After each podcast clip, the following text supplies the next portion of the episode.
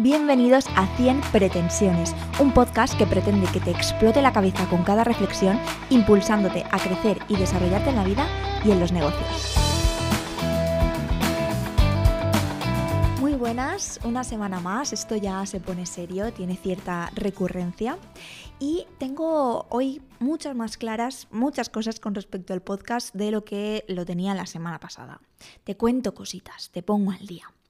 Lo primero es el título. La semana pasada no sabía ni qué título íbamos a tener, aunque tú ya sí que lo viste. Efectivamente, se queda 100 pretensiones, pero lo que más me gusta de esto es que he pensado que cada episodio va a tener enfocada una pretensión diferente. De manera que por un lado tengo el reto de llegar a esas 100 pretensiones y por otro lado pues a ti también te va a ser fácil identificar qué episodio te apetece escuchar más o cuál no o lo que sea. Aunque obviamente si los escuchas todos pues tendrás un premio extra que está por determinar. Pero creo que es una manera pues guay de, averiguar la temática del episodio y mm, bueno, profundizar en aquellas cosillas que, que queramos, ¿vale? Esto de las pretensiones vienen porque, como te comenté, a mí lo que me gusta de los podcasts es efectivamente que me hagan reflexionar, que me explote la cabeza, que piense, wow, nunca había pensado en esto o no lo había pensado con esta mm, intención o tal. Entonces me encantaría poder transmitirte eso a ti de alguna manera, así que con esa intención lo voy a hacer. La pretensión de hoy sería derribar tus creencias. Lo que crees que sabes no es lo que sabes. Seguramente hayas escuchado un montón de veces el concepto de creencias limitantes. ¿Y esto qué es? De por, en sí, de, por sí, por definición, una creencia ya es algo que te limita, porque lo que crees no es lo que sabes, sino que es algo que es mentira, ¿no? Si fuera la verdad, no lo creerías, lo sabrías. Ya de por sí, asumir algo como verdad que no es verdad, pues te limita. ¿En qué? En tu vida, en tus decisiones, en, en tus acciones, etcétera.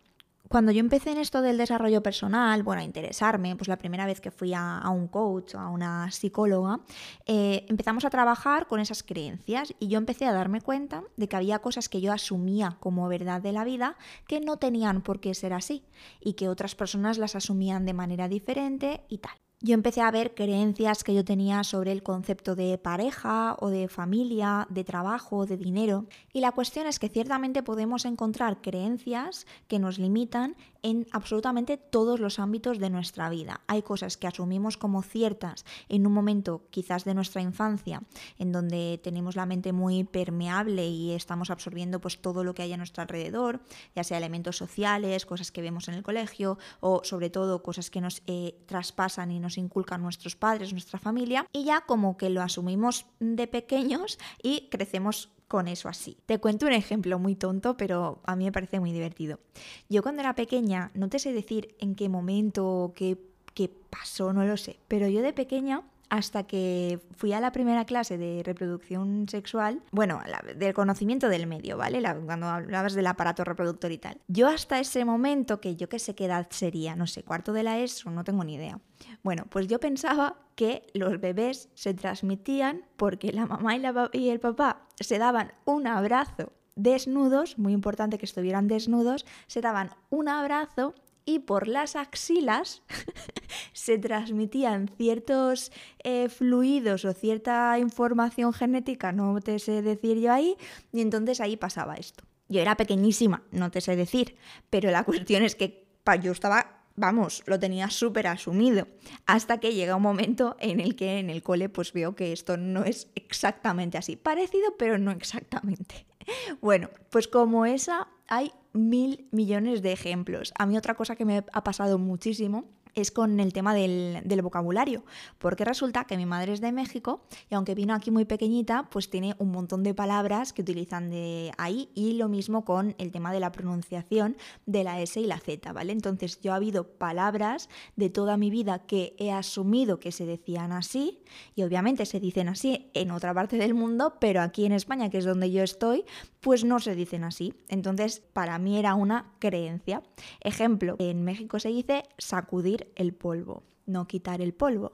Entonces yo de toda la vida pues decía sacudir el polvo. ¿Qué pasó? Que a los veintipico años, cuando yo me fui de casa y compartí piso con otras personas que evidentemente no conocían el término, pues ahí me di cuenta, ¿no? Estos son ejemplos muy tontos, pero pasa a todos los niveles. Entonces, no tenemos ni idea, pero ni idea de todas las cosas que asumimos que, que son ciertas, pero en realidad no lo son, son creencias. Para avanzar en la vida, para crecer y para tener más verdad en el cuerpo, vamos a decir, para comprender más parte de verdad y derribar más creencias, porque al final, obviamente, si me preguntas, creo que a cualquier persona pues vamos a querer tener menos ideas propias de cosas que son incorrectas y más verdad, ¿no? Esto así en general. Aquí ya nos metemos en gente que a lo mejor pueda ser un poquito estrechita de miras, que creo que se llama así por eso, y entonces diga, mira, no, yo prefiero saber lo que es mío y yo a mi manera y punto, ¿vale? Pero esto pues ya creo que esta gente no, no escucha mi podcast. así es que lo guay o el truco o lo, para, lo que para mí ha sido revelador es aprender a identificar estas creencias para ya después veremos cómo rellenarlas de verdad, ¿no? Pero lo importante, el primer paso, es darte cuenta de que tu pensamiento es una creencia y no es una realidad. Y a mí, un mentor, coach con el que estuve el año pasado, que a muchos os lo he contado y os lo he presentado, me ayudó muchísimo el año pasado porque dijo una frase que fue como con la que yo más me quedé de todo el curso, que es la siguiente. Y es que para identificar una creencia de lo que no es creencia, la clave está en el dolor y en el sufrimiento. Si tú estás pensando algo y te duele, no es verdad, es una creencia. Si tú piensas en algo y sientes sufrimiento, no es una verdad, es una creencia. Entonces, de esta manera es súper fácil porque lo que ocurre es que cada vez tú en tu día, tú te levantas, haces tus cosas, no sé qué, empiezas a trabajar, pa, pa, pa. Cada vez, cada vez en tu día que sales de ese momento de, digamos, felicidad y bienestar, que estamos mm, de normal, ¿no? Ese punto un poco neutro y conectas con algo que te haga sufrir, que te provoque tristeza, que lo que sea, estás detectando, tu cuerpo está preparado para detectar que eso es una creencia, el pensamiento que tú estás eh, pensando en ese momento. ¿Pongo ejemplos reales o qué? Es que molaría, ¿sabes? Molaría un montón que estuviéramos aquí de charreta, eh, tres o cuatro personas, ¿no? Es... Yo me lo imagino así, no sé. A lo mejor lo, lo, voy a empezar a mover, pero molaría poder que esto fuera conversacional en ciertos momentos, ¿no? Veremos, veremos cómo hacerlo. Bueno, un ejemplo nada, empiezas tu día, te pones a trabajar, esta es muy típica, muy típica. Publicas en Instagram, te conectas para revisar los likes o si ha comentado alguien y no tienes la cantidad de likes que tú estabas esperando que tuviera esa publicación. ¿Qué cantidad? Pues depende. Para uno serán 30, para otro 100 y para otro 1000. Entonces, automáticamente, depende en qué punto estés, pero tú empiezas a sentir como una contracción en el pecho o en el estómago que te dice, y empiezas a pensar cosas, ¿vale? Aquí cada uno pensará lo suyo. Yo te pongo un pensamiento ejemplo. Pues vaya tela, pues Instagram es una mierda de red social, pues es que el alcance ha bajado un montón y así es imposible que pueda yo crecer, ¿cómo voy a facturar con esto? Pues será que no hago publicaciones buenas, no como la competencia que sí que las hace buenas, bla, bla, bla. Bueno, todos esos pensamientos que yo te acabo de narrar aquí, que en tu cerebro pasan de manera mucho más rápida y muchas veces es mucho más inconsciente, están generando una emoción negativa en ti, ¿no? Te están haciendo sufrir. ¿Cómo sabes que te están haciendo sufrir? Pues, pues porque te sientes mal, porque si tú te repites eso, si yo cojo él, no eres suficientemente buena y te lo repito 50 veces, digo, no eres buena, no eres buena, no eres buena, al final eh, o lloras o me pegas una torta o yo qué sé, pero eso es sufrimiento. Entonces, eso hace que tú puedas identificar que ese pensamiento, que en este caso nos quedamos con él, no eres buena, no es una verdad, sino que es una creencia. Con lo cual, el ser consciente de que tienes ahí estas creencias ya es un paso, porque yo lo que hacía, lo que hago cada día es, si me detecto con algo de esto, pienso, es una creencia, no es verdad, con lo cual el simple hecho de asumir que no es verdad, ya como que te relaja. Ya veremos después por qué estás pensando eso o cómo lo gestionas de otra manera o lo que sea. Pero ya es, uff, pues qué alivio. Pues no será que Instagram es una mierda, será que es una creencia. Así es como se detectan las creencias. Entonces, puedes hacerte un pequeño máster en identificar creencias porque el peligro que tiene esto de las creencias y esto de esos momentos es que muchas veces, como te he dicho, es inconsciente. Entonces tú en el momento no es que te pongas a decir, a ver, ¿qué estoy pensando? No, tú simplemente abres el móvil, miras Instagram, miras que no tienes esos likes y automáticamente sientes en el estómago un pues una mierda tal y cual, y depende hasta qué punto te afecte ese momento concreto, te lo puedes arrastrar una hora, cinco minutos o todo el día, ¿no? Porque sin darte cuenta, en segundo plano, tienes ahí eh, a tu cerebrito pensando cosas en este sentido. Entonces, súper importante que en lugar de dejar ese momento y, y decir, va, no pasa nada, no le dé importancia, que lo saques a la luz y entonces lo identifiques y lo puedas ver. En lugar de que sea algo inconsciente, lo haces consciente, por ejemplo, escribiendo todos los pensamientos que te vengan a la cabeza. Te puedes quedar y conformar con él, he pensado que no tengo suficientes likes y ese es el pensamiento, pero en realidad si te pones a pensar sobre eso te salen muchas más cosas que al final ahí es donde está la gracia, ¿no? Pues fíjate, fulanita sí que lo hace mejor que yo y no sé qué, es que ahora mismo no, no como no estoy poniendo un ejemplo real mío, pues no te sé decir pero tú me entiendes. A veces en ese pensamiento te pones incluso a insultar. Perfecto, escríbelo, ¿vale? Y el hecho de tenerlo por escrito, pues te va a poder dar la conciencia suficiente de que efectivamente eh, hay algo que ahí no, no está correcto, hay algo que ahí no está bien. Si quieres llevar esto, voy a decir una frase de estas asquerosas al siguiente nivel, lo que tienes que hacer es decir, vale, en lugar de pensar en algo pues un poco superficial que ha sido esto del Instagram, piensa en aquello que te esté atormentando en estos momentos o en los últimos siete días en aquello que te haya hecho pues perder el sueño o realmente estar en un momento así de tristeza más profunda y tal. Te pones a pensar en eso y escribes exactamente todo lo que piensas a raíz de esa sensación. Mira, yo te voy a hablar de una cosa y voy a ir mm, muy directa porque creo que a mí me ayuda muchísimo y es súper importante. Cuando hablamos de esto, normalmente llega alguien un poco extremista y te dicen, ya, pero sí, y te ponen un caso súper extremo de algo que pues sea una desgracia, rollo, si ponemos una escalera de desastres, que no te den like en Instagram estaría en el desastre cero, quizás que se muriera un familiar tuyo estaría en el desastre 100, ¿no? Y ahí mm, tenemos conceptos de violencia o cosas un poco más profundas, ¿vale? También en, en toda esa escalera. Entonces te viene gente que como que la parte de arriba, gente digo, a mí también me ha pasado, ¿eh? nos pasa a todos, que la parte de arriba como que la toleras más y dices, vale, vale, tal. Pero cuando nos vamos a la parte de abajo, es decir, a profundidad y a cosas así, es más complicado. Y entonces dices, no, porque yo, por ejemplo, si se muere, ahora sí que te pongo un caso real, si se muere mi abuelo, pues obviamente que, que eso no es una creencia, es una realidad. Y sí, de acuerdo el hecho es que fallece un familiar tuyo, eso es un hecho, es así, no te lo quita nadie.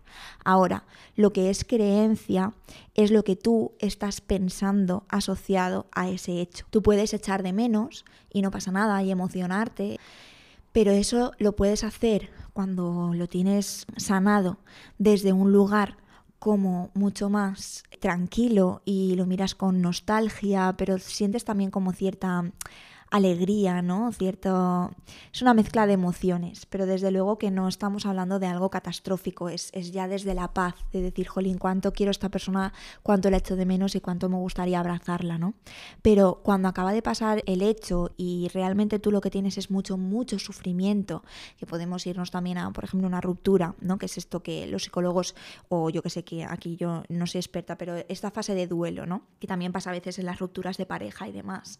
Cuando nos ponemos y nos enrocamos en esos pensamientos que nos traen tanto sufrimiento y tanto dolor, no es por el hecho en sí, sino que es por lo que estamos pensando. Es que ya nunca voy a ser feliz como lo era cuando estaba mi abuelo, o es que no, no he podido despedirme como yo había, lo habría querido. Siento culpa porque, porque no, no fui o no estuve o no pude darle un último abrazo o... Me voy a emocionar al final. Entonces, eso, esa, esa emoción, esa culpa, ese pensamiento de mal, de mal rollete, es lo que te hace a ti sufrir. Y eso es la creencia. Y eso es lo que poco a poco hay que ir sustituyendo por verdad. Ok, suficiente. Vamos a volver a un tema un poquito más ligerito. El tema es que la vida es esto. Yo cuando empecé pensaba que empecé, me refiero a, profundizar en estas cosas y tal, que de verdad que a mí me ha cambiado totalmente mi manera de vivir. Antes, pues, es que cuando lo cuento, mm, a veces como que no te lo crees, ¿no? Y, no sé cómo serás tú concretamente que me estás escuchando, pero yo soy una persona que por, por naturaleza pienso bastante. Tengo ahí el cerebro pensando como 24/7, ¿sabes? No, no lo sé controlar demasiado bien o no lo sabía controlar antes, ¿no? Entonces, eh, antes yo no me daba cuenta y a lo mejor me quedaba más momento del necesario en estados más como de tristeza o de cualquier tipo de malestar. Es que hay un montón de emociones en realidad que podemos considerar como negativas, entre comillas, que pueden ser eso, puede ser culpa, tristeza, rabia, ira, celos, envidias, eh, bueno, un montón de emociones. Y he puesto las comillas porque sabemos que las emociones no son ni positivas ni negativas, pero sí que es verdad que hay ciertos estados eh, que tú no, mm, no, deseas, ¿no? que son más incómodos que, otros. Entonces a eso es a lo que les llamamos emociones negativas. Al final, cuando la gente dice que, que no hay ni positivas ni negativas y que todas son buenas, pues lo que estamos queriendo decir es que incluso esas que llamamos negativas, son súper necesarias porque te hacen darte cuenta de dónde estás, de qué necesitas para cambiar o qué, te está diciendo en ese momento tu, tu, pensamiento, etcétera, ¿no? Pero bueno, el tema es que yo hace un par de años pues me quedaba demasiado tiempo en este tipo de emociones y no me daba cuenta que es que había permitido que un pensamiento Mm, creencia se quedara en mi cerebro más tiempo del suficiente y como no le daba importancia, no lo sacaba a la luz, nunca llegaba a ser consciente de qué es lo que me estaba diciendo a mí misma para después sentirme mal, ¿no? Por algo concreto. Y bueno, pues desde que lo pongo en práctica, pues obviamente es que cambia todo, porque el proceso está ahí, te sientes mal igualmente, pero ya no te sientes mal durante un día entero, sino que en cuanto lo ves, te das cuenta de que es mentira y lo puedes cambiar.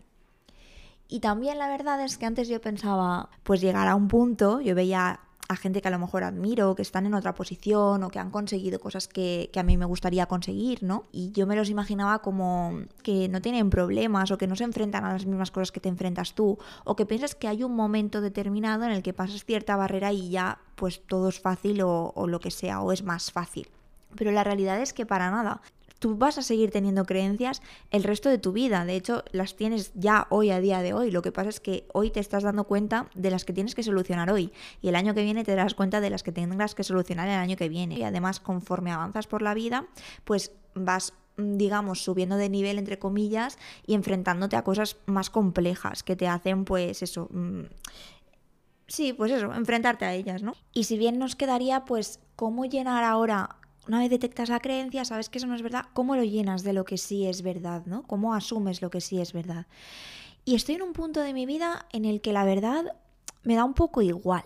El tema es que tampoco pienso que, que, el extremo total a lo que tú estés pensando sea la verdad absoluta, ¿no? Sino que es más bueno, lo que tú te cuentas, al final es lo que el discurso que nos contamos en la cabeza, eh, lo que nos, nos, invita a mm, sentirnos de alguna manera concreta y luego actuar de una manera concreta. Entonces, más que llenar ese espacio con algo que sí que sea verdad, a mí lo que me sirve simplemente es identificar la mentira. Si identifico la mentira, la verdad puede ser lo que te quieras contar. Aquí muchas veces la gente te, dice, no, pues visualiza, ¿no? Mírate delante del espejo y ponte a decir, eres la mejor, eres la mejor, eres la mejor. Y bueno, tampoco creo que, necesariamente tengas por qué ser la mejor. Aunque sí que es verdad que, es, una, es una emoción que en ese momento concreto es un pensamiento que no te está generando una emoción negativa. Pero mm, no se trata tanto de, de generar verdades opuestas o cosas que, que en el fondo de tu corazoncito al final no te lo vas a creer porque si no es la mejor, no es la mejor y no pasa nada, ¿no? Más que eh, obsesionarnos, o yo en mi caso, más que pensar concretamente en cuál sí es la verdad, no soy la mejor, vale, cuál, cuál, en qué rango estoy de posición, no, es que todo eso no importa. La verdad eh, digamos, única, para mí es algo muchísimo más simple que habla simplemente de lo que es un ser humano, de la valía de, simplemente existir, ¿no? De, del querer relacionarnos, de hacer las cosas con autenticidad, ese, esa misma intención de crecer, de, de ser mejores, de aprender. Para mí eso en el fondo es la verdad, como ese propósito de vida. Lo que te pasa, sea lo que sea, es que tú en la vida quieres aprender. Entonces, para conseguirlo, ¿qué tienes que hacer? Y ahí es clave pasar a la acción, porque siempre hablamos de hacer, hacer, hacer, ¿no? Entonces, me da igual, dite lo, o sea, sí, lo que tú te quieras decir, di lo que quieras. lo importante es que lo hagas. Entonces, si tú estás en un momento de no me creo suficiente, no soy suficiente, eh, simplemente quítalo. Quizás lo contrario sea sí soy suficiente. Insisto, no hace falta irse al extremo de es que soy el mejor o soy la mejor. Pero desde esa toma de conciencia de soy suficiente y quiero, o sea, y para conseguir este resultado necesito aplicar tal acción, ¿Yo qué tengo? ¿Qué necesito decirme? ¿Qué necesito contarme para mover el culo? Al final es eso. Entonces, a mí me sirve, a mí esto ya es personal, ¿no? Como a mí, bueno, todo es personal, a quién estás engañando. a mí me sirve decirme, estás aprendiendo, necesitas mejorar, no estás ahí todavía, pero vas a estarlo. Entonces, Mm, ese sería el resumen del capítulo, básicamente. Estamos llegando al final. Pero es convertirte en un experto en detectar creencias, pero en tu día, o sea, todos los días de tu vida, todas las emociones negativas que te vengan, analizar de dónde vienen, qué hay detrás, qué te estás contando, detectarlo, fulminarlo y entonces llenarlo con lo que para ti sea verdad en ese momento, lo que tú necesites escuchar. El día que necesites escuchar es que eres la hostia y tú lo vales todo y a por ello, pues ese día te cuentas eso. El día que tengas que comprender que estás en un proceso, pues te cuentas lo que tú necesites, pero lo importante es que identifiques qué necesitas contarte para pasar a la acción, porque solamente la, la acción es lo que te va a dar los resultados. Pero la acción desde esta sensación de auto de poderío total, es que me tienes que ver porque estoy muy emocionada. Pero la acción desde ese momento de, de, joder, sí puedo, ¿no? Y entonces actúo. Porque cuando actuamos desde él, no soy suficiente, sin darnos cuenta, es que lo que ocurre es que la acción ya no es la misma, ¿no? Me pasa mucho con, con clientes, por ejemplo, que dicen, no, sí, yo, por ejemplo, hacen un lanzamiento y dicen, sí, sí, yo he hecho un lanzamiento tal y cual, pero en realidad, como lo están haciendo desde el miedo, lo que sucede es que sus objetivos son pequeñitos, objetivos pequeñitos que desencadenan acciones pequeñitas, con lo cual los resultados o son pequeños o no llegan. Cuando si tú lo haces desde el empoderamiento este máximo que te estoy contando, ya simplemente las acciones que te, que, te, que te, vienen a la mente para ejecutar son muchísimo más grandes, pero muchísimo, multiplicado por 50. Entonces, desde ahí es mucho más fácil eh, actuar y conseguir resultados. Y esto pasa en todos, todos, todos los ámbitos. Pasa lo mismo yo ahora que estoy entrenando y, haciendo carreras y metiéndome un poco en el mundo este de, los obstáculos que me está gustando mogollón, pasa lo mismo, joder, puedes enfrentarte a una carrera diciendo, bueno, ya aprenderé y voy a practicar esto una vez a la semana, o puedes decir, mira, todos los días, todos los días voy a entrenar esto, aunque sea 20 minutos, media hora, me cuelgo, hago tal, y obviamente los resultados van a ser diferentes, pero porque la acción viene promovida de un lugar diferente. Nada más, me voy a despedir. Te aviso que a partir de la semana que viene vamos a tener patrocinador. No sé si desvelarte ya el patrocinador. Venga, va. bueno, esto se lo he visto a otros podcasters que, su propia marca patrocina, ¿no? Entonces, pues yo también quiero autopatrocinarme y Estudio Gaudea eh, va a patrocinar estos espacios, con lo cual, no sé si sabes, pero tengo un programa que estoy a puntito a puntito de, sacar y eh, ese programa pues lo, lo, empezaré a promocionar por aquí, te lo voy a contar con detalle. Eh, me están llamando por teléfono justamente ahora. Adiós, hasta la semana que viene.